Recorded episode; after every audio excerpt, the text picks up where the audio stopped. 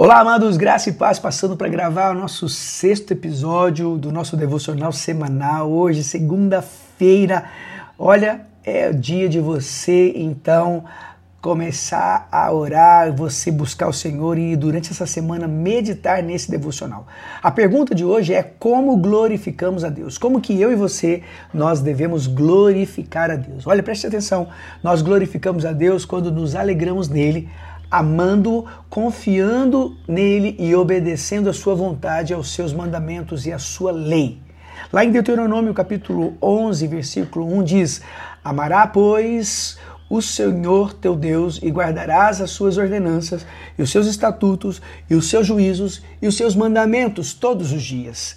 Veja que aqui o Senhor está falando através né, do, do, do, de Moisés, escrevendo o livro de Deuteronômio. Ele diz que nós devemos amar o Senhor e nós o amamos quando nós guardamos a sua palavra, os seus mandamentos, guardamos a sua lei. Agora, preste atenção, como recebemos tudo de Deus, devemos depositar tudo aos seus pés dizendo, dizendo a ele: Não viverei em um curso de pecado que não esteja no favor do meu Deus. É assim que nós devemos declarar: Eu não vou viver uma vida de pecado, eu não vou viver uma vida longe dos caminhos do Senhor, porque isso não agrada o meu Deus, não agrada o meu Senhor, não agrada o meu Salvador. A verdadeira liberdade só é encontrada quando, pelo Espírito, o coração estiver renovado, alargado e se tornar submisso a Deus em Cristo. Um homem está em suave estado quando o seu coração estiver sujeito a Deus, atraído por ele, pois o Deus, né, pois o Deus de toda graça o põe em liberdade. Deus fará com que o nosso que com que nosso alvo seja a sua glória e então concederá graça e glória também sobre nós. Ah, amados, isso é forte. Brian Chappell diz o seguinte: como podemos glorificar a Deus? Fazendo o que ele disse e crendo no que ele disse. Nós devemos glorificar Deus fazendo o que ele disse e crendo no que ele disse. Se considerarmos o que significa glorificar Deus, ao fazermos o que ele disse, temos de lembrar o que ele afirmou ser o principal mandamento: que o amássemos sobre todas as coisas e andássemos com ele por tudo, Afinal, o, o Senhor Jesus disse, abre aspas, ame-me de todo o coração e alma, mente e força. Este é o primeiro e maior mandamento. O segundo é semelhante a este, ame seu próximo como você ama a si mesmo. Fecha aspas.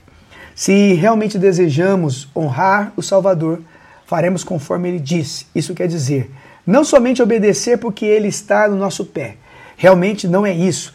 É compreender Quão grande é seu amor por nós, a ponto de, por amor a Ele, querermos andar com Ele. Esse entendimento começa quando dizemos: Entendo que Ele nos amou tanto que meu coração responde em amor por Ele. Nós devemos fazer isso.